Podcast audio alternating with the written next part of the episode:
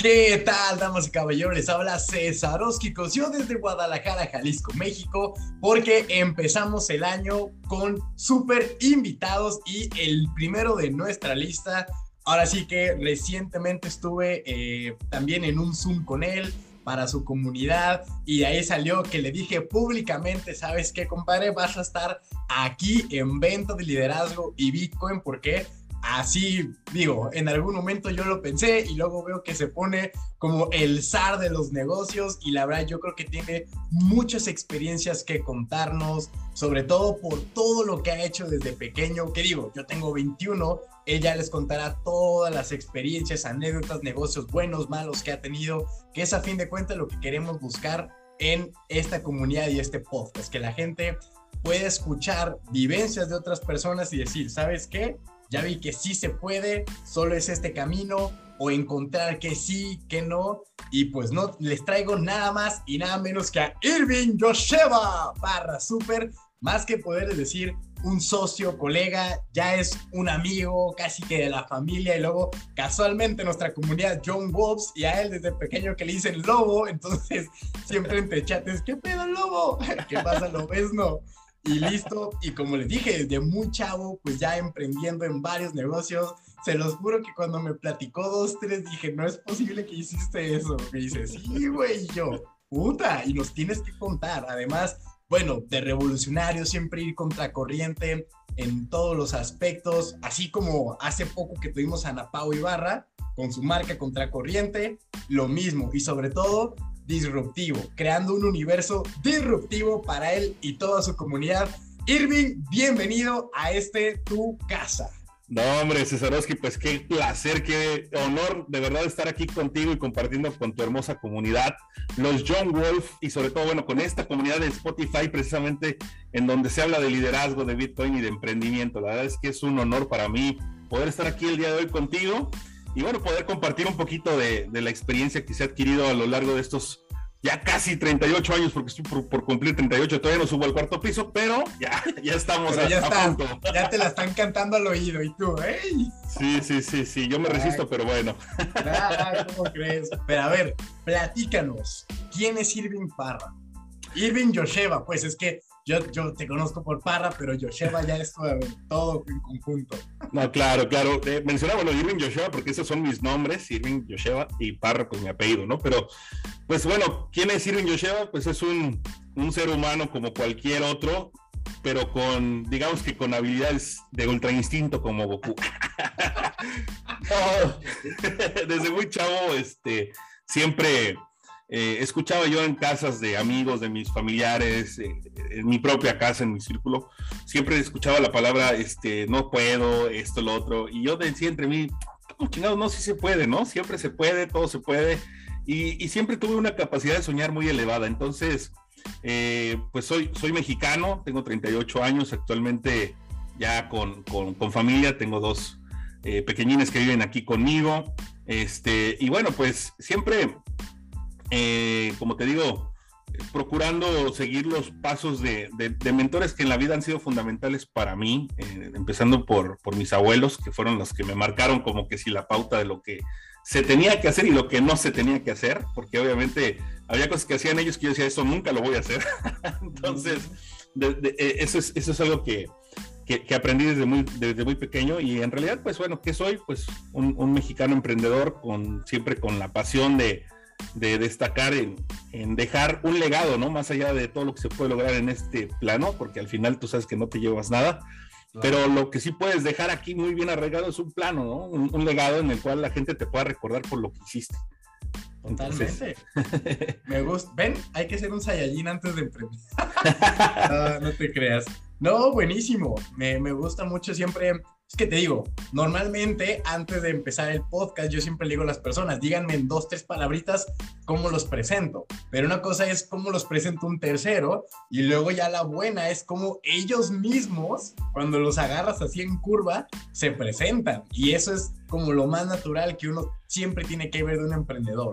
Ahora bien, ah, mencionabas mientras estabas presentando que venías de una familia que siempre te decían no se puede, que esto no, o con creencias muy limitantes en cuanto a muchas barreras, ¿no? De que, oye, es que eso solo puede personas que, no sé, X cosa, pero me imagino que sí, o sea, con barreras fuertes. Entonces, ¿por qué sí? O sea, eh, ¿cómo, llegaste a ser esa como oveja negra, digamos, en la que dijo, espérate, mm, e, esto no va, o sea, ¿por qué me está diciendo que no cuando realmente sí se puede? Que dice, soy un soñador.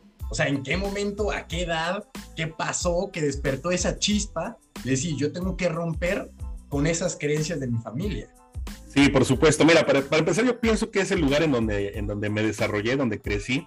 Yo, yo soy originario de la Ciudad de México. Entonces. Ah, ¿En serio? sí, en serio. ¿eh? Sí, sí. Oh. Entonces, desde muy pequeño he tenido la posibilidad de, de ser muy, muy empático, de hacer muchos amigos, ¿no? Entonces siempre he tenido amigos de todas las edades, pero me destaqué siempre por tener amigos más grandes que yo. Siempre me llevaban 10, 15 años, ¿no? Imagínate un chavo de 8 años con, con amigos de 27, ¿no? Entonces, así era, así era yo, así eran mis, mis, amistades, ¿no? Entonces, de alguna manera, me hicieron abrir mi, mi mente muchísimo más rápido, este, ver cosas que otros niños de mi edad pues no veían, porque obviamente pues mientras ellos se desarrollaban jugando, haciendo otras cosas, pues yo ya estaba en pláticas de adultos, viendo otros, otros objetivos, otras metas, y creo que eso favoreció muchísimo, ¿no? Pero te decía esto porque, bueno, obviamente cuando me desarrollé en mi núcleo familiar, eh, yo veía muchas, muchas cosas que de repente yo decía, bueno, pero pues fulano de tal no necesitó un título universitario, tiene un cantononzotototote y una troconononona, pues qué carajo, ¿no? O sea, porque él sí puede y, el, que y el que tiene título universitario está en una pichonaví bien jodido, ¿no? Entonces, eso, eso de repente me fue haciendo como mucho ruido en mi cabeza y yo decía, animales, es que este, este es un camino que ellos creen que es el correcto, pero en realidad no viven como ellos quieren vivir. Y sin embargo, estas personas están haciendo realmente lo que les apasiona, lo que les gusta y están viviendo lo que realmente quieren vivir. Entonces, eso fue lo que me hizo un poquito distinguir en el camino a elegir eh, de manera personal.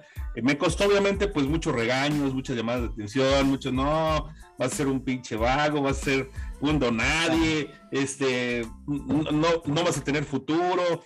De hecho, de repente la familia siempre pensaba, yo soy el mayor por parte de, de tanto de mi mamá como de mi papá de los nietos y, sobrinos. Entonces la mayoría de, mis tíos y, obviamente pues de la familia siempre decían, no, este cabrón va a ser una plana calle, nomás se la lleva en la calle, este, es bien vago, nunca va a hacer nada con su vida, bueno, ya sabrás, ¿no? Entonces, mira, si yo me hubiera hecho caso a todas las cosas que decían, pues quizás hubieran tenido razón, pero la verdad es que yo hice oídos sordos y yo decía, bueno, pues está bien, pues si eso piensas tú de mí, me vale madre, ¿no? Yo voy a hacer lo que a mí realmente me gusta, lo que me apasiona, y ya, ¿no?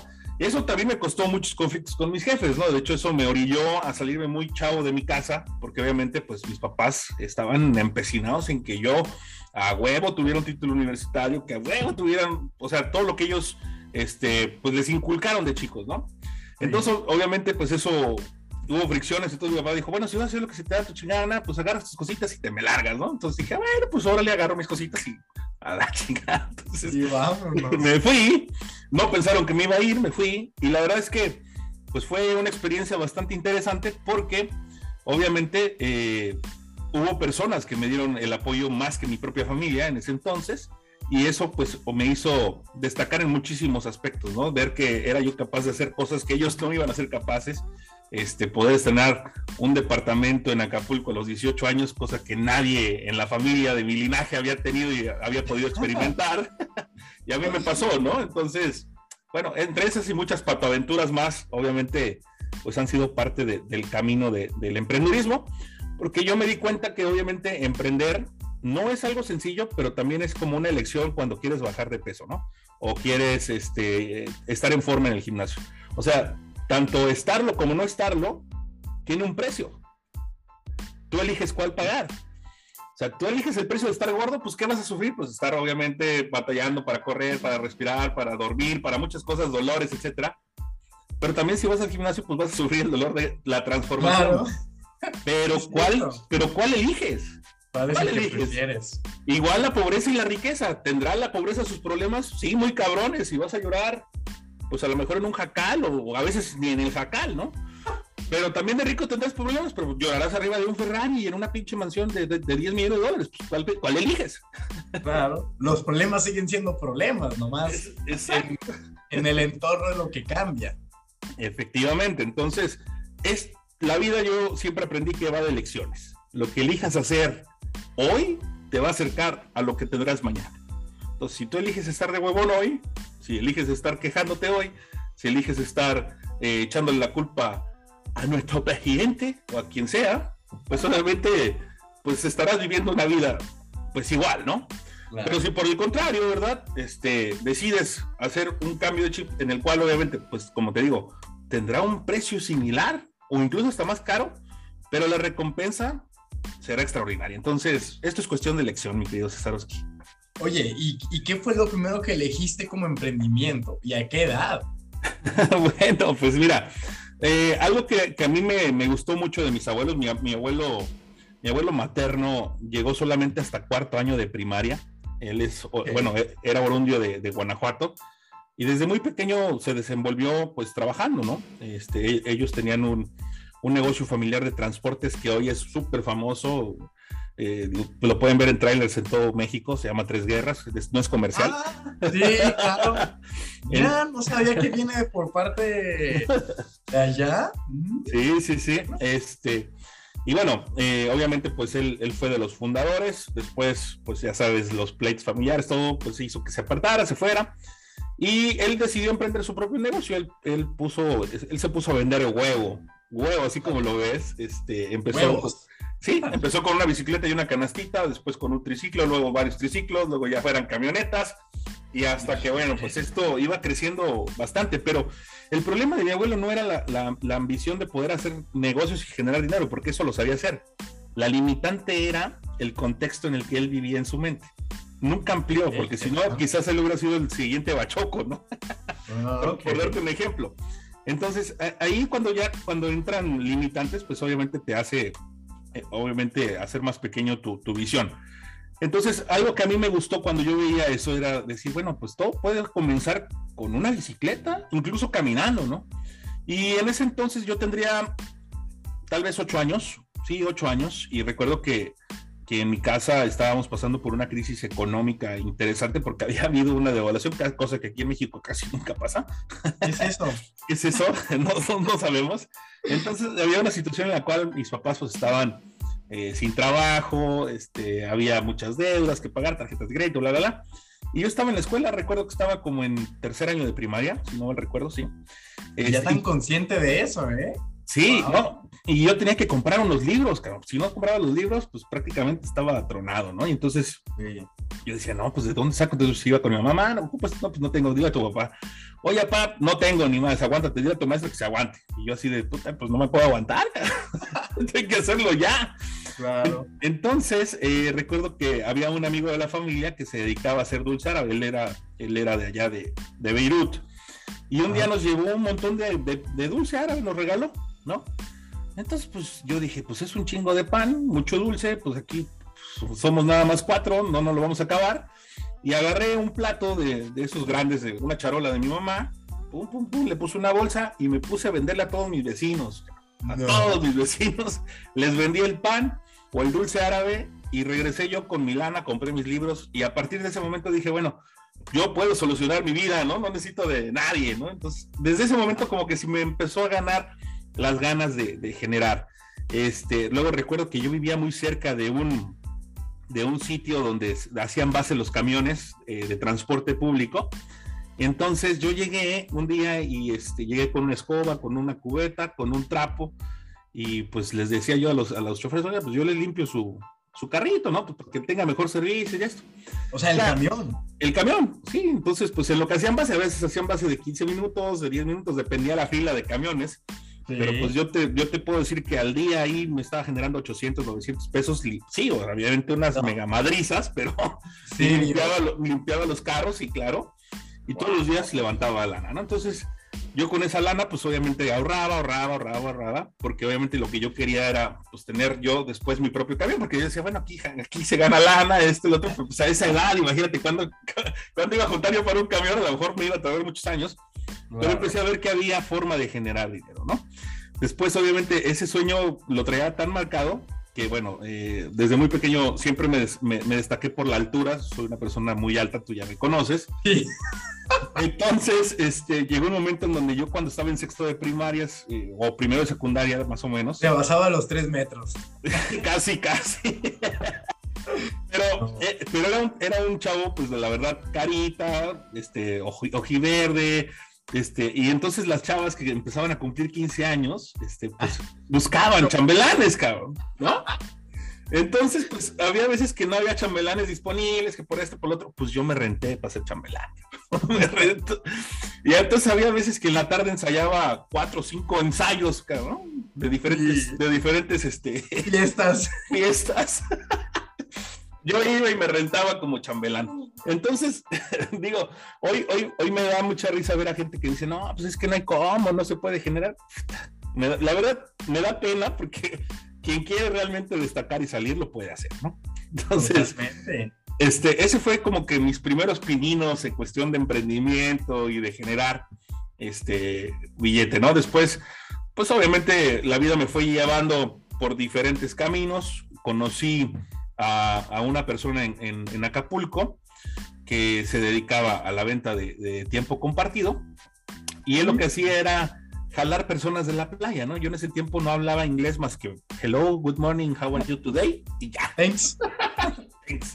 Entonces, la labor de, la persona que conocí era eh, invitar a las personas que caminaban en la playa, en el malecón, pues a una charla que, a que obviamente conocieran este, este rollo, ¿no? A desayunar, una cortesía en lancha y le muevo la pancita por un peso, todo ese rollo. y entonces, pues yo veía que llegaban en carrazos, cabrón. O sea, bueno, a mi amigo el que me invitó, pues le iba muy bien, pero pues obviamente pues, estaba prietito por todo el solazo de la playa, esto y lo otro. Pero cuando yo llegaba yo a la sala de, ventas en donde estaban los, los duros, la gente que vendía, los que hacían el trabajo grande, pues llegaban en Mercedes, en BMW, llegaban en Porsches, en Ferrari, y decía, bueno, estos cabrones, y luego llegaban pues bien trajeaditos, así, con impecables, ¿no? lo mismo que yo? y yo dije, bueno, ¿y estos? y una vez se me ocurrió preguntarle a uno de ellos, ¿no? Y uno de ellos me dijo, no, mijo, tú estás hecho para otra cosa, esto es para gente profesional. Puta, no me hubiera dicho eso este cabrón, porque eso fue lo que a mí me encendió como que sí. Ah, sí, cabrón, a mí nadie me dice que no. a mí nadie me dice que no se puede, ¿no? Entonces yo quise entrar así como que sí, pum, pero no, pues obviamente tenías que tener cierta preparación. Pues estos tipos hacían todo en hojas, color amarillo, no sé si tú ya has llegado a alguna, alguna presentación así. Y todas esas, pues al terminar su presentación las tiraban al bote de la basura. claro pues yo iba como pepenador, cabrón, a sacar todos esos papelitos y empezaba a tratar de descifrar qué decían, qué hacían, qué todo el otro. Y cuando tenía oportunidad me ponía así, a escuchar lo que decían. Entonces, de forma empírica, un día llegué a esta sala de ventas con una pareja eh, de, gringos que traían, la verdad, pues muy buenas credenciales en cuestión de que sí querían comprar algo, pero estaba todo lleno, ¿no? Entonces no había quien lo atendiera y la hostess me dijo, ¿sabes qué? Pues dale su cortesía y pues que se vayan porque no hay quien los atienda. Y yo dije, yo dije, no, no, no, no, esto lo hago yo porque lo hago, ¿no? Y entonces me senté afuera, ni siquiera en la sala, no nos ofrecieron de tomar, nada, nada, nada. Y yo empecé, quién sabe cómo, pero el señor dijo, sí, sí, ok, y me da su tarjeta platino. Y vendí una membresía de 35 mil dólares de contado. En ese momento recuerdo que agarré, llené los datos y fui con el gerente de la sala. Le dije, oiga, pues acabo de vender. Y le enseñé la tarjeta y me dijo, ¿cómo que acabas de vender? ¿A quién le vendiste? ¿Y tú quién eres, cabrón? o sea, ni siquiera. ni siquiera me conocía. Sí, sí, sí. Ya le vendí el café a los de la entrada. Sí, sí, sí. Y ya le dije, pues mira, son 35 mil dólares de contado. Y me dice, oye, pues no tenemos ni de 35 mil. ¿Por qué le vendiste? Pues porque no sé, pero aquí está ahí, es de contado. ya dijo, a ver, pero tantito. Agarró, salió, y dijo, no, pues sí, está hecha la venta, ni modo. O sea, pues la procesaron todo se acabó el día y los vendedores más perrones no habían vendido ni madres, nada, cabrón. Y ese día estaba el director del desarrollo, o sea, todavía alguien más top, y se enteró de que yo había vendido, ¿no? Yo tenía en ese entonces 16 años, tenía. Y este, y dijo, me puso como ejemplo con todos, y miren, este chavo no tiene experiencia, ta, ta, ta, ta, ta, y vendió una de 35 de contar, y todos, ah, pues es suerte, suerte, suerte. Total que a partir de ahí me dieron la oportunidad de estar en la mesa, ¿no? Estar adentro, trajeadito, todo. Sí, ya, como Men in Black. Sí, sí, sí, sí, sí. Y eso fue lo que me fue abriendo paso también pues, eh, de muchas otras cosas, porque fui aprendiendo técnicas de venta, algo que desconocía. Pero creo que todo esto es parte de la actitud que uno de repente tiene que ponerle a la vida, más allá de, la, de lo que puedes aprender o saber, porque eso también es importante, pero creo que lo más importante en la vida es la actitud con la que tomes las cosas, ¿no? Entonces, eso obviamente pues me fue abriendo bastante, bastante cosas muy buenas en la vida y te digo, pues ahí, ahí sucedió la magia, me empezó a gustar el dinero. All right. Ahí ya le encontraste amor y cariño, ¿verdad? Sí, sí, sí. Ahí, ahí como que si lo empecé a amar y desde entonces tenemos una relación muy bonita. Eso, caray. Oye, es que la verdad eso sí es importante, ¿eh? Porque así como mencionabas el caso de, de, tu abuelo que decía, él empezó con bicicletas, nomás le hizo falta, o sea, querer un poco más y podía ser el próximo Bachoco, ¿cómo se dice? ¿Sí? Eso. Y, es que la verdad, ese, mira, ve, eso me hace muy divertido y es interesante ver casos de que hay emprendedores literalmente que esta, son máquinas de crear ideas, o sea, de y cosas que tú dices, puta, esto sí puede funcionar. Pero pues como ellos están muy metidos en su mundo de innovación, no están como que de la mano agarrados con el dinero. Y aunque a veces la gente diga, el dinero es malo, no te enfoques en el dinero, si solo quieres el dinero no va a salir. Pues es que la verdad, sin el dinero el producto no va a salir y si el producto no sale no vas a crear más y si no creas más no vas a ganar más dinero que a fin de cuentas, eh, o sea, es el factor o el común denominador de cualquier negocio y es como tal, o sea, la finalidad de una empresa es generar utilidades. Entonces, sí o sí, cualquier persona, em, bueno, em, empleado, emprendedor, lo que tú quieras tiene que tener una muy buena relación con el dinero en cuanto a quererlo, atraerlo y, y, no solo quererlo y atraerlo, porque eso pues todo el mundo lo quiere, ¿verdad? Y todo el mundo sueña y se pone calzones rojos en año nuevo para, para atraerlo.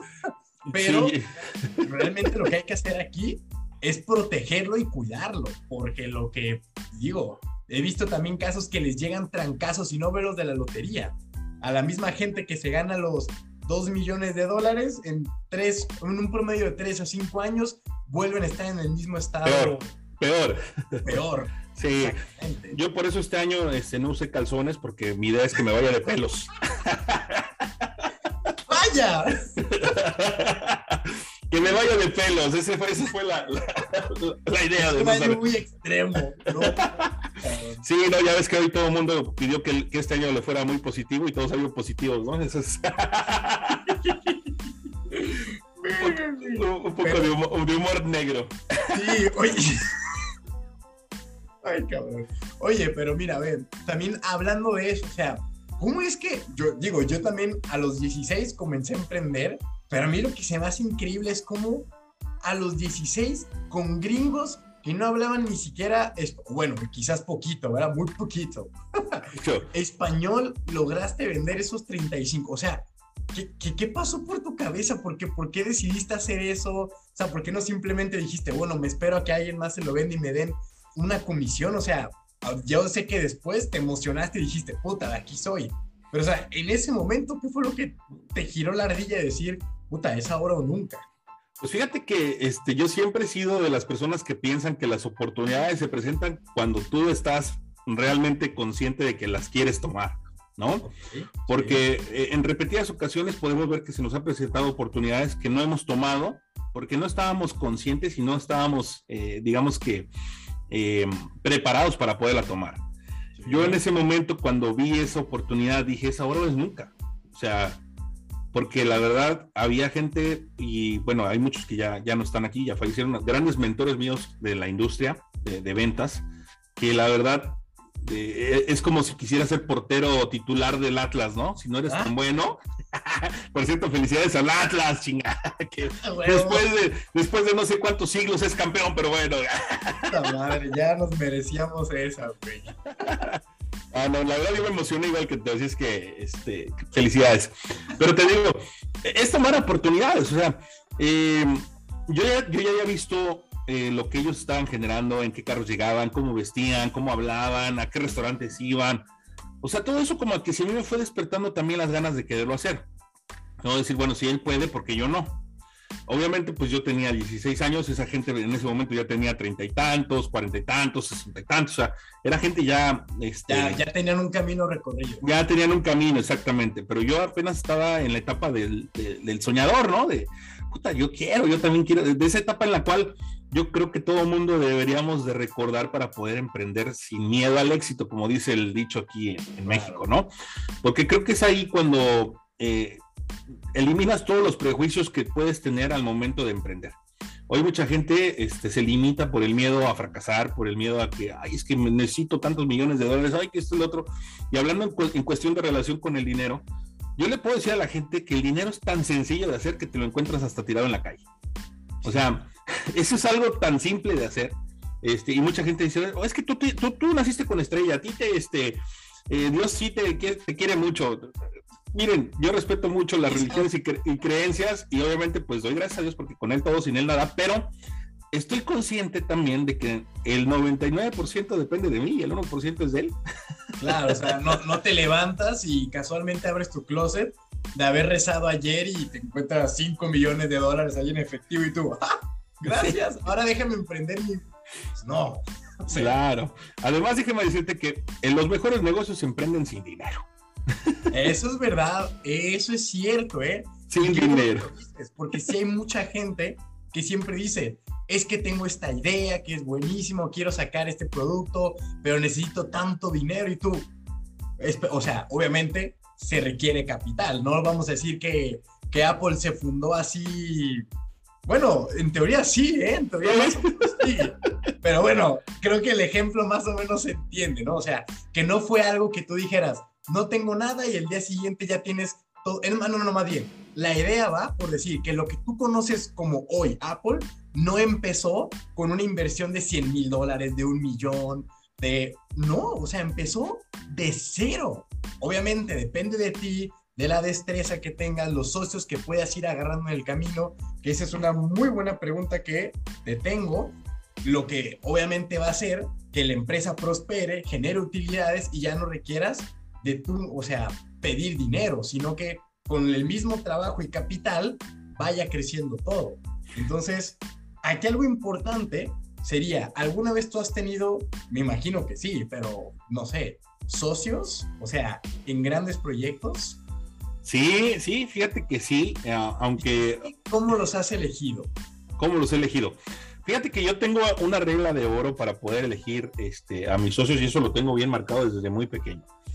Primero, tú sabes que obviamente, pues un socio tiene que ser prácticamente tu espejo en cuestiones de, de todo tipo. Yo decir tu esposo y yo. No, no, no. corta eso, corta eso, por favor, porque si mi esposa lo dice. no, no, no. Eh, me, refiero a lo siguiente, mira. Em, yo pienso que la, bueno, mi fórmula, lo que a mí me ha funcionado es lo siguiente. Tiene que ser una persona que sea igual o más inteligente que yo. Tiene que ser una persona que trabaje igual o más que yo. ¿Ok? Y por último, pues tiene que ser una persona que obviamente tenga eh, dinero igual o más que yo. ¿Por qué? Porque yo creo que basado en esos tres conceptos, un negocio puede prosperar. Porque muchas veces las sociedades, y yo lo he visto tristemente en muchas ocasiones, no hay igualdad de esfuerzos, no hay igualdad de recursos, no hay igualdad en proporciones y muchas veces ese tipo de asociaciones terminan siendo un fracaso, rompiendo, este, enojados, demandados, o sea, un montón de cosas, porque muchas veces no basta con la amistad o con los lazos sanguíneos, ¿no? Yo he visto muchas empresas familiares en donde, ah, no, mira, hermano, vamos a asociarnos y luego terminan, o sea... Sí. Ay, perdón, alguien se acordó de mí. Saludos. Me agarró un estornudo y no fue, y no fue, no fue este, planeado. Te digo, a veces este, sale mal, pues, salen, salen mal, salen de chongo, salen súper este, enojados, peleados y quebrados. Entonces, creo que tienes que tomar en cuenta esas tres condiciones. Por otro lado, creo que hay principios también en los cuales tú tienes que aprender. Eh, porque hay mucha gente que, por ejemplo, presta dinero, pero no sabe cobrar. o vende algo, pero no sabe cobrar. Entonces, son cosas que también uno tiene que tomar en cuenta, porque lamentablemente la indosicracia en la que vivimos, pues te dicen, no, pues pobrecito, préstale dinero a tu primo. Sí, pues sí, pero ¿y ¿Cómo que por qué? ¿Y por qué? Pues que trabaje el huevón, ¿no? Claro, obviamente si está en un apuro, pues obviamente sí, pero todo siempre con qué. Oye, primo, sí te presto, claro, mira, aquí está un pagaré, ¿me lo firmas, porfa? Ah, chinga, pues si soy tu primo, pues sí, güey, pero pues estos son negocios, es dinero, cabrón, que me costó a mí y que si tú quieres que te lo preste, pues fírmale. Y así Wow. te ahorras un montón de problemas en el futuro. A mí me dicen el culé ahí de la casa porque yo siempre me pide, mi hermano me pide dinero, sí, güey, fírmale. Fírmale, compadre. Sí, sí, sí, sí, sí, porque pues ya casas de beneficencia pública, yo no soy. Porque mira, cabrón. veo, eso sí, o sea, son muy buenos, muy amables para pedirte el dinero, mandándote mensajitos, llamadas, oye, entonces, si crees que me puedes ayudar, pero cuando tú les quieres mandar mensaje para decirles, oye, mano, ¿ya me pagas? No, es que, ¿qué te pasa? Se enojan contigo y tú, ¿cómo, güey? Si no soy Coppel, Exacto, O sea, exacto. soy tu amigo, familiar, aguas con eso. Y, de- y eso, la verdad, sí es muy interesante tenerlo en cuenta, porque así como tú dices, o sea, a veces que por asociarte que con tu mejor amigo, que con el que te la llevas bien, o hasta la propia familia, al inicio puede sonar como buena idea. De, ah, sí, pues no va a haber tanto problema, ¿no? Por la confianza que nos tenemos, pero a veces el exceso de confianza que tú le puedas tener, eh, no sé, en que realiza una tarea o trabajo, pues te termina perjudicando. Y así como tú dices, me ha tocado muchas veces que negocios, empresas o asociaciones terminan quebrándose por malentendidos, porque al inicio iban muy bien, pero luego no, o sea, como que no se hicieron entrevistas de qué es lo que querían juntos para la empresa. Y cada quien al final, ah, es que yo quiero que el logo sea verde, no, yo quiero que sea blanco, pero es que, y por tarugaditos así, se terminan destruyendo. Entonces, sí. Sí, y, y la verdad, yo cuando me dicen, oye, ¿tú cómo le haces? Pues yo todavía no he tenido, así que tú digas, un, proyecto a gran escala en donde tenga que tener varios socios en conjunto. O sea, los que hemos hecho, pues sí, pero somos más como equipo de trabajo. No tanto de este porcentaje de las ganancias te corresponden a ti, a ti a ti. Entonces, siempre que tengo la oportunidad, le paso la pregunta y la bolita al que ya pasó por ese camino, porque eso se trata, de aprender de los que ya recorrieron, no inventarte cosas de libros que has leído. Sí, y sobre todo siempre tener en claro, eh, Cesarowski, que los negocios hay que verlos de manera profesional, no de manera amateur. Porque cuando ves un negocio de manera amateur, pues sucede lo que sucede, ¿no? Este, Ganancias empieza- amateur. Sí, exactamente. Entonces, obviamente todo cuando tienes, cuando vas a involucrar socios, lo más importante siempre es tener muy claros los acuerdos, obligaciones, responsabilidades, porcentajes, todo súper bien escrito desde un principio, tanto en borrador como ya la- lo que va a quedar al final, ¿no? En donde todo el mundo esté de acuerdo y en donde no haya de que no, es que yo te dije, tú dijiste, es que hicimos, es que lo que otro, no. Y de palabra. y de palabra. Antes, mira, yo, yo era mucho antes, cometí, cometí muchos errores antes, porque obviamente a mí me enseñaron a que la palabra vale aquí en Roma, ¿no? Claro. Pero la- lamentablemente no toda la gente tiene ese, ese valor inculcado de decir, bueno, mi, mi palabra es esta y esto, sobre esto hablamos, ¿no? Mira, perdón que te interrumpa, es como, es como dice mi mamá, o sea, tú puedes ser el mejor conductor, puedes tener la licencia de chofer y cinco estrellas, o sea, que te vean y digas, este es un, este es un capo manejando. El problema no es que tú sepas manejar muy bien. El problema es cuidarte de los pendejos que están allá afuera manejando como locos. Porque por uno de esos que ni, ni licencia o anda así atoreado, pues le pegan al mejor conductor. Entonces creo que va con lo que tú dices, de tu palabra, o sea, tú puedes decir, no, es que a mí me inculcaron que mi palabra es esta, es la ley, como diría el rey, pero habrá otro güey que, puta, las palabras las amontona y las usa como, como vales, ¿me explico? Exactamente, por eso es, por eso es importante, pues, este, siempre, siempre tener, eh, cuando haces una sociedad, tener los acuerdos, firmarlos, eh, a veces hasta notariarlos o que haya un testigo o algo, pues que, que le dé validez y fe a eso que estás haciendo, ¿no? Porque creo que al final del día, si tú tienes una muy buena idea y la compartes con el socio incorrecto, pues esa buena idea se convierte a lo mejor en la peor pesadilla. Y lamentablemente, fíjate que hay mucha gente que se queda enciclada en eso y termina frustrada y termina sin hacer absolutamente nada después en la vida. Este, Claro, porque se quedan con el rencor. te quedas con el rencor o te quedas con el qué pendejo fui, o sea, ¿me explico?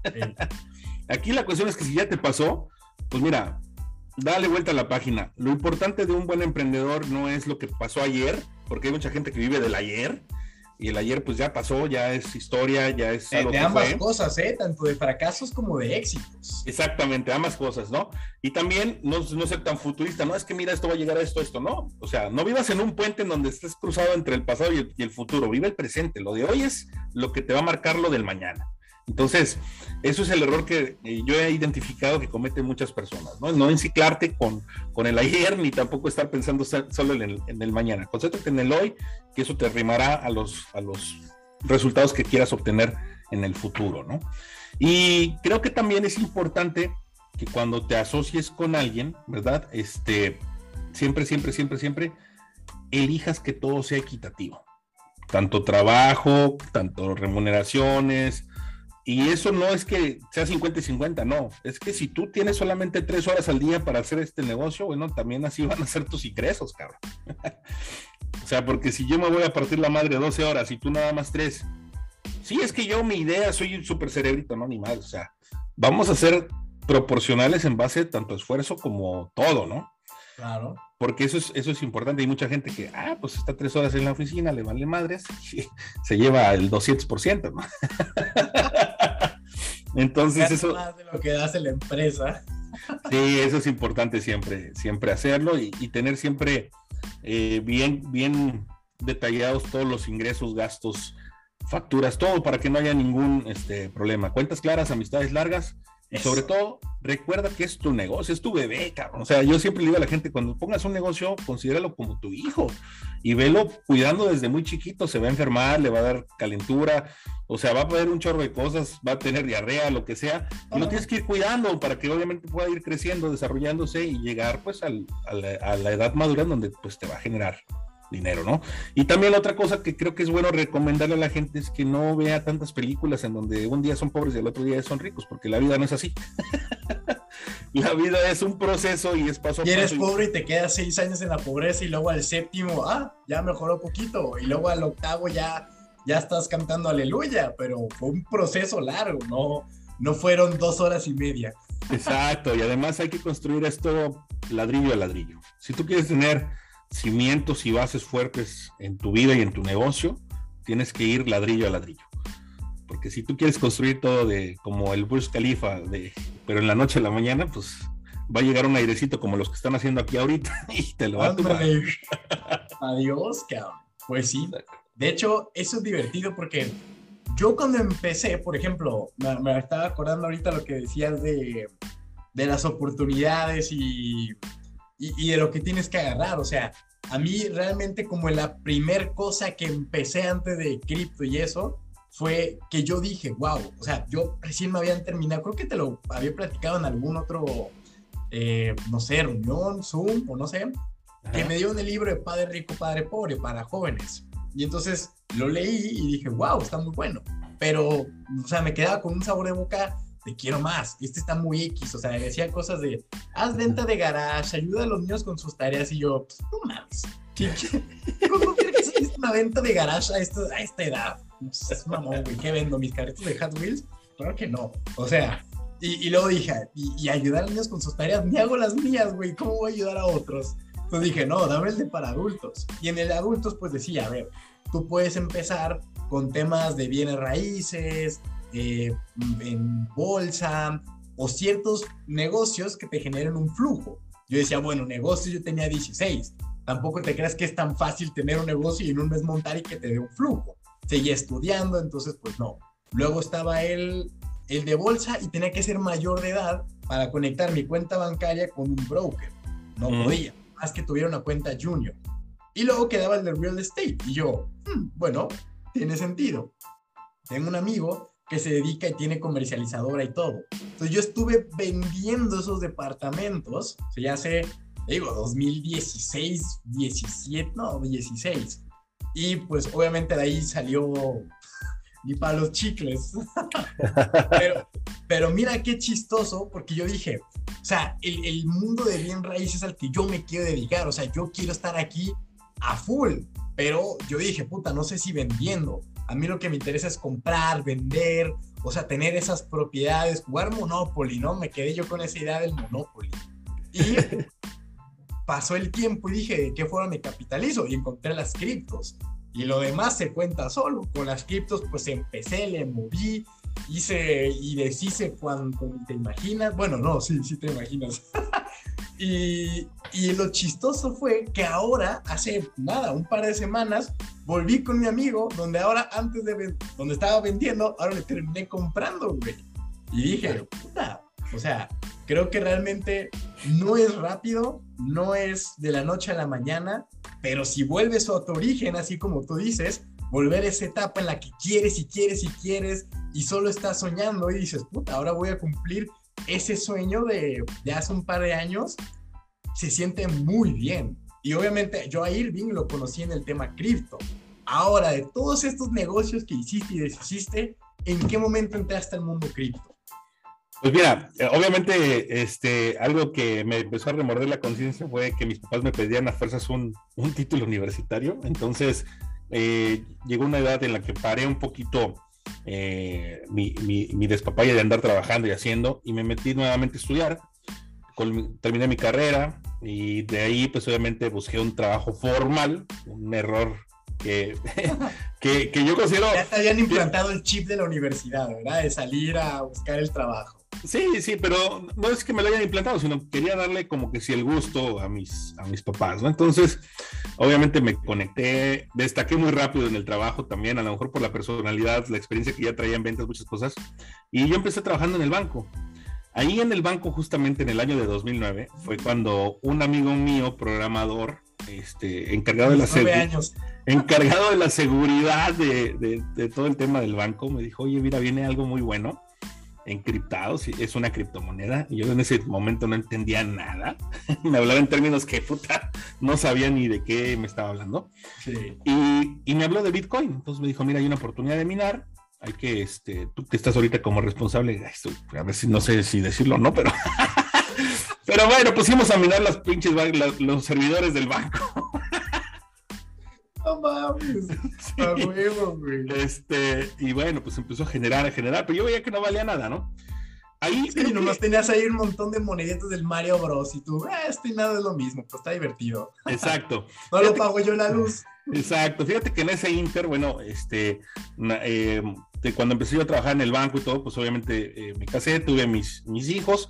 Y eso como de alguna manera me hizo como que si aterrizarme un poquito porque antes mi vida era muy ajetreada, andaba de aquí para allá, viajando por todos lados, generando pues las oportunidades porque siempre ha sido como, he sido como muy autoempleado, ¿no? Y, obviamente dueño de negocio. Entonces, eso, esa era mi vida antes. Pero una vez que empecé a trabajar en el banco, como que si empecé en una vida sedentaria, conformista, malamente, porque obviamente pues mi, mi, mi, visión iba más allá. Pero también gracias a eso fue, fue que conocí este maravilloso y fascinante mundo cripto, ¿no? Este, y fue hasta el año de 2013 cuando vi que esto empezaba a remunerar bastante bonito pues que dije, wow. Ah, que fue este cuando andaba como en los mil dólares, ¿no? Se mil, mil, trescientos, correcto. Eso, sí. Sí, sí, sí. Este, yo ya había acumulado un poquito más de 1800 bitcoins más o menos que yo tenía en mi poder. Mira. Entonces, cuando vi eso, dije, ah, cabrón. New Rich. sí, Carlos Slim. Me la. Sí, sí, sí. Dejó unas carreras en el yate, cabrón. Este, y bueno, eh, eso fue lo que me dio entrada a este, a este mundo.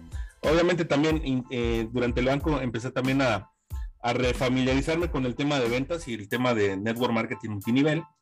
Y pues eso obviamente pues me fue abriendo todavía muchísimo más puertas y conocer gente por todos lados del mundo, pues a ti, a pesar de que somos mexicanos, tú y yo nos conocimos en Cartagena. Colombia.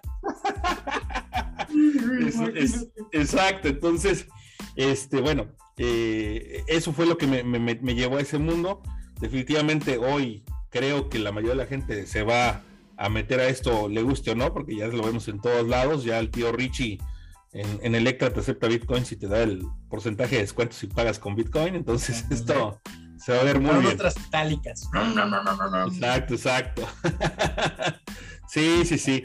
Y, obviamente, pues eso a ti te ha cambiado la vida, definitivamente te ha ido muy bien. A, pues a nosotros que también estamos en esto nos ha ido también excelsamente bien. Y esto pues nos da posibilidades pues también de abrir otras, otros canales ¿no? de, de negocio. De hecho, eso es muy importante y también me gustaría que nos compartieras un poco de qué es lo que estás haciendo, porque mira, así como yo les dije, yo cripto, o sea, ahorita, puta, es, la, otra vez estaba platicando, no me acuerdo con quién, creo que me invitaban a comer, un, fan de aquí del podcast, que ya llevaba tiempo escribiéndome y fuimos, que le dije, la neta es que se me fue la idea. estaba queriéndome acordar de, de, esta persona, pero bueno, no importa. El chiste literalmente es, ah, ya me acordé, que, o sea, si tú me preguntas cómo te ves de aquí a cinco años, yo le decía, la verdad es que es una pregunta a mi criterio muy pendeja. O sea, yo hace cinco años atrás, te lo juro que ni por aquí, o sea, ni por ningún remoto lugar se me hubiera ocurrido que estoy haciendo lo que estoy haciendo ahora. ¿Sí? Y quizás ahorita yo digo, ¿cómo te ves en cinco años? Ah, pues según yo, con lo que tengo en el presente, me estoy visualizando con cosas similares y chance cinco años después no es ni, ni cerca. O sea, entonces cuando me dicen, cuando planeas tanto a largo tiempo, creo que es lo que tú dices, estás viviendo tanto en el futuro que no estás aprovechando ese presente. Y si yo decía, las criptos solo las voy a utilizar como un vehículo para capitalizarme y empezar a hacer más proyectos, obviamente ahorita las criptos es como mi fuente principal, ¿no?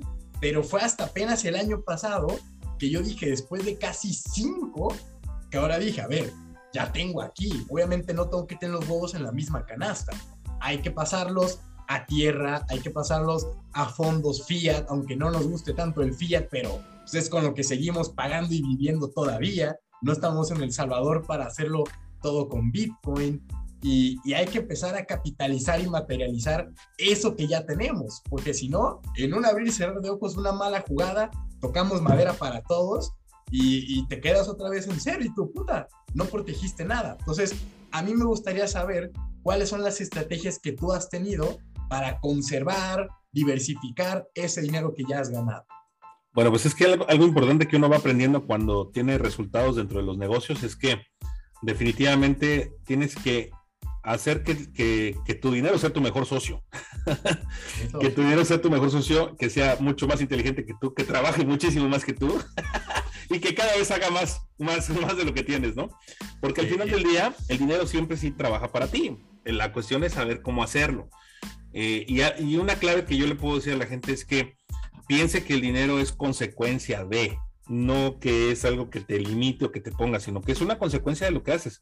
Entonces, si tú estás, eh, eh, digamos que en una frecuencia en la cual eh, tu idea, tu pasión la estás llevando a tope, este, y no estás pensando en lo que vas a lograr con eso, es cuando mejor fluye el dinero.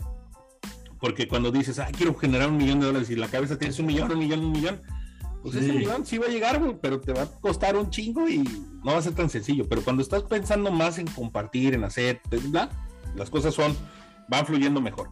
Entonces, eh, algo que yo empecé a notar, pues obviamente es, que empecé a tener mucho flujo de capital. Y yo dije, bueno, es que si yo me conformo con esto, esto, el dinero no le gusta estar estancado, el dinero le gusta estar fluyendo. Hay que diversificarlo. Entonces, obviamente, pues empecé a buscar empecé a buscar oportunidades, obviamente, pues en el ramo inmobiliario, porque obviamente, pues yo sé que las tierras son tierras, siempre van a estar ahí, y aunque la gente hoy en día ya no quiere tener propiedades, pues iba a rentar Airbnb. Entonces, ahí es la... Tierras virtuales. Es la visión, exacto, tierras virtuales. Entonces, em, fue eso y también darme cuenta que mucha gente, obviamente, todavía no está tan preparada como para poder... Eh, tener una adopción con esto que vamos a estar por vivir todos, porque ya esto ya lo estamos viendo en muchos lados. Y la idea fue que eh, creáramos como un tipo Kinder a través de este fondo de inversión que creamos pues ya hace un ratito, que se llama True Capitals, en el cual pues tú ya estás también participando aquí con nosotros, y en donde a la gente le enseñamos que el dinero sí puede estar generándole dinero, ¿no? Eh, a través de, operaciones en, en, la bolsa, en donde obviamente obtienen un rendimiento mensual y en donde les vamos enseñando educación financiera, le vamos enseñando cómo poder realmente hacer que su dinero se duplique, cómo la gente puede también invertir en otras, otras oportunidades y hacer que el dinero pues le siga generando eh, más dinero. Obviamente, pues cada quien va a ser responsable de dónde mete su dinero, pero lo importante es que vayan identificando las diferentes oportunidades y que pues elijan la que mejor a ellos les convenga, pero sobre todo pues trabajando eh, desde algo que, que, es importante es ahorrar, ¿no? La gente no sabe ahorrar, la gente quiere el dinero para, para gastarlo ya. de ya. Como diría Juan Gabriel, el dinero es para gastar. sí, sí es para gastar, pero pues obviamente hay que, hay que pensar, bueno, yo en mi caso, por ejemplo, te puedo decir... Primero inversión, después diversión. De, lo, de las utilidades es lo que vas a despilfarrar. Primero lo, primero lo que deja, luego lo que apendeja, porque cuando, cuando lo haces al revés, está feo, está feo, luego no te alcanza para la caguama en la cruda que traes, ¿no? Entonces, es, mejor, es mejor tener este, siempre el plan, el plan A, luego el plan doble A y al último el plan triple A, ¿no? O sea, sí. Duracel. Duracel. Y, y, algo, por ejemplo, que también a mí me, me, ha puesto en ese contexto es, por ejemplo, ver, verme reflejado en los, en, en, los, en los ojos o en los espejos de, de, mi familia, ¿no? De ver a mis, a mis tíos, a mis abuelos, a gente que pues estaba batallando a, a la edad de 70 años, 60 años, que está cabrón.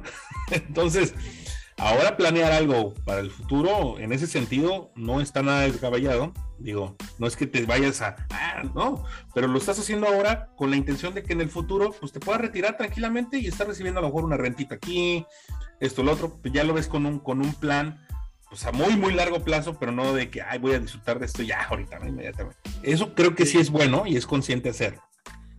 Yo creo que también ese es el pilar de la inversión como tal, o sea, que sepas que una inversión obviamente te va a generar dinero, pero no creo que sea la finalidad gastarse luego, luego ese dinero. O sea, si ahorita ese dinero lo destinaste porque de alguna forma no lo necesitas para tu día a día, pues lo que te produzca, reinviértelo. O sea, tampoco lo vas a necesitar y si lo ves como, ah, ahora tengo un extra, pues vas a tener gastos extra, que después cuando esa inversión la retires o algo así, vas a seguir manteniendo los gastos, más no el ingreso. Entonces, a mí, la verdad, yo les digo, y también Irving lo acaba de decir, yo soy parte de su fondo, a mí me encanta, estoy súper feliz ahí, con interés compuesto, entonces creo que es algo bastante interesante. Si ya tienes una fuente de ingresos, pues obviamente destinar un cierto capital a algún otro lugar que te vaya produciendo y que tú sepas que ahí está, ¿sí? Y, y con eso, pues ahora sí empezar a diversificar en muchas más cosas, porque le digo, por más algo divertido, Irving no me dejará mentirles, es que en cripto se hace dinero muy fácil, o sea, cagado de risa. El problema no es hacer el dinero, el problema es mantener ese dinero, porque conozco gente que se lo gana y de pronto se pone a hacer trading y se le va. O los pone en una cripto y se le desploma y ya tiene que colgarla años. O, o, hace una mala operación, la manda a una billetera mala y se le fue o, hace un cagadero que tú dices, el problema no es hacerlo, el problema es mantenerlo y en medida de lo posible sacarlo para adelante. Entonces, bueno, pues yo creo que ya estamos en las últimas, mi querido Irving. No sé si les quieras dar algún último consejo. Bueno, sí, tu mejor consejo y el peor consejo que te han dado en todo, todo, todo, todo lo que tenga que ver sobre negocios y en lo personal. Ok, bueno, el peor consejo, ¿cuál podría ser el peor consejo? Pues ah, ¿verdad? Yo creo que no hay consejo malo, más bien es eh, identificar el, que mejor se adapte eh, a ti, porque de un consejo malo, pues pueden salir oportunidades buenas, ¿no? A mí, por ejemplo, eh, me llegaron a aconsejar muchas veces que no invirtiera en cripto. Me dijeron, no, no, no, eso te va a dejar en la ruina en la calle. Ese es un consejo malo. un consejo muy malo y bueno, oye, todas esas personas que me dicen, que me dijeron en su momento que no invirtiera en, cripto, que no me metiera en ese mundo, que me dejara de ser pendejo y buscar algo formal, pues son las que hoy me están buscando para, pues, ¿cómo le hago? Claro. Entonces, bueno, eso, eso, eso Así pasa. Es, importante. Yo creo que eh, el mejor consejo es saberte escuchar a ti, eh, apagar todas las voces externas, porque muchas veces allá afuera va a haber personas que aunque te quieren muchísimo en el alma, pues obviamente sus limitaciones, eh, hablando en contexto de negocio, todo lo que tenga que ver con emprendurismo, pues a lo mejor son limitadas o te están compartiendo sus malas experiencias. Entonces, a veces eso hace que tú tengas temor de emprender, tengas miedo de invertir eh, y eso limita mucho las posibilidades que puedes tener eh, al enfrentar o afrontar un negocio. Entonces creo que lo, mejor es escuchar tu voz interior, ¿verdad? Buscar algo que realmente te apasiona, porque cuando encuentras algo que te apasiona, de verdad empiezas a tener resultados interesantes. Deja de perseguir el dinero. Creo que el dinero no es algo que se tiene que perseguir, es algo que se tiene en consecuencia de lo que tú haces. Entonces, si algo, si algo te, si, si algo te, te, apasiona y te gusta, el dinero vendrá en consecuencia. Te lo garantizo. ¿Sí? Y obviamente, pues siempre toma en cuenta que eh, un principio importante de, la riqueza y de la abundancia es la gratitud. Agradece y es un inventario primero de lo que tienes. No necesitas una mansión de 10 millones de dólares, no necesitas un carro de un millón de dólares, no necesitas zapatos de 500 mil pesos ni bolsas Hermes de un millón. O sea, no lo necesitas. Porque hay mucha gente que por el simple hecho de, de mostrar estatus y cosas y esto y lo otro, empieza a gastar y empieza, empiezas un juego en donde ese yo sí le llamaría la verdadera carrera de la rata. Ahí sí estás dentro de la carrera de la rata. De verdad que. Cara, pero estás en la carrera de la rata. Sí, yo conozco gente archirrequete contramillonaria, de verdad, súper millonarios. Y son los tipos más sencillos de vestimenta, de todo lo que te puedas imaginar, no andan de ostentosos ni mucho menos. Entonces, que no te vendan esa falsa idea. Claro, darte los gustos, ¿por qué no? Es lo que te voy a decir, que tampoco está de más.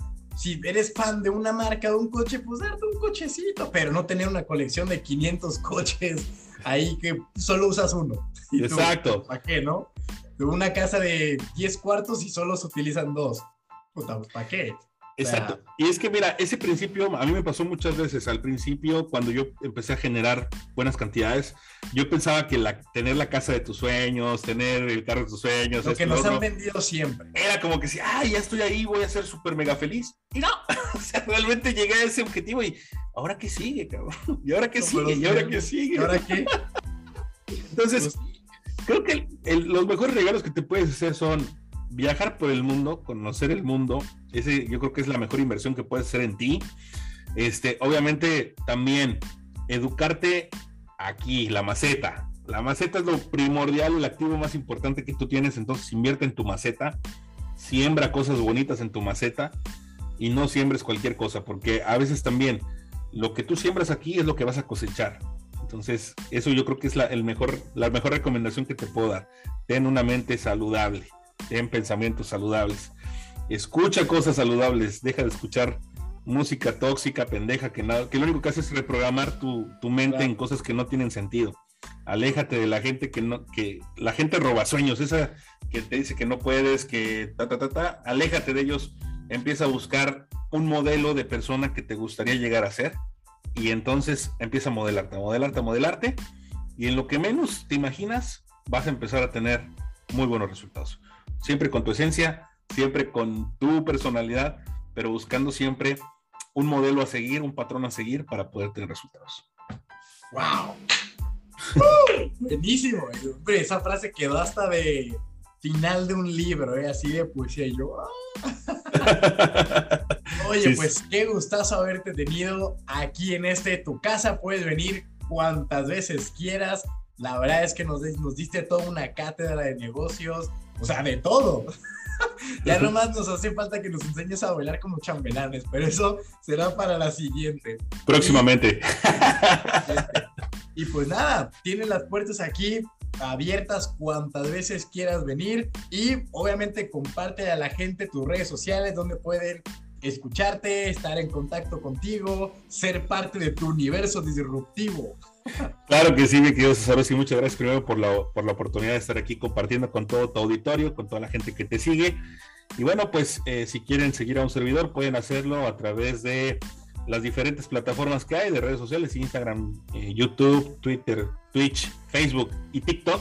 Estamos como arroba Irving Yosheva y todos los martes en punto de las 9 de la noche hora centro tenemos nuestro programa en vivo, nuestro live llamado Universo Disruptivo, ahí también nos pueden seguir. Y próximamente, aquí lo digo en, exclusiva, estaremos compartiendo el podcast La Guarida del Lobo, así es que por ahí los estaremos escuchando. Hola, ¿qué tal? Eh? Oye, suena bastante, bastante bueno. Aquí tienes a un John Wolf. Men, tú ni lo ves, ¿no? Listo, compadre. Pues ánimos, qué gustazo. Y como ya se la saben, en la descripción de este podcast hay un link con nuestras redes sociales para que nos puedan seguir. También les dejaré eh, en la descripción los eh, usuarios, las páginas de Irving para que lo puedan seguir. También un poco del fondo si están interesados. Le dicen, te escuché en el podcast de Cesarowski y listo, ahí pueden ya tener un trato bastante bueno. Les digo, yo no recomiendo cualquier cosa y esto está muy bueno. Y como siempre, este es Cesarowski junto con Irving y les mandamos un quinto abrazo. Chau, chau y abrazotes.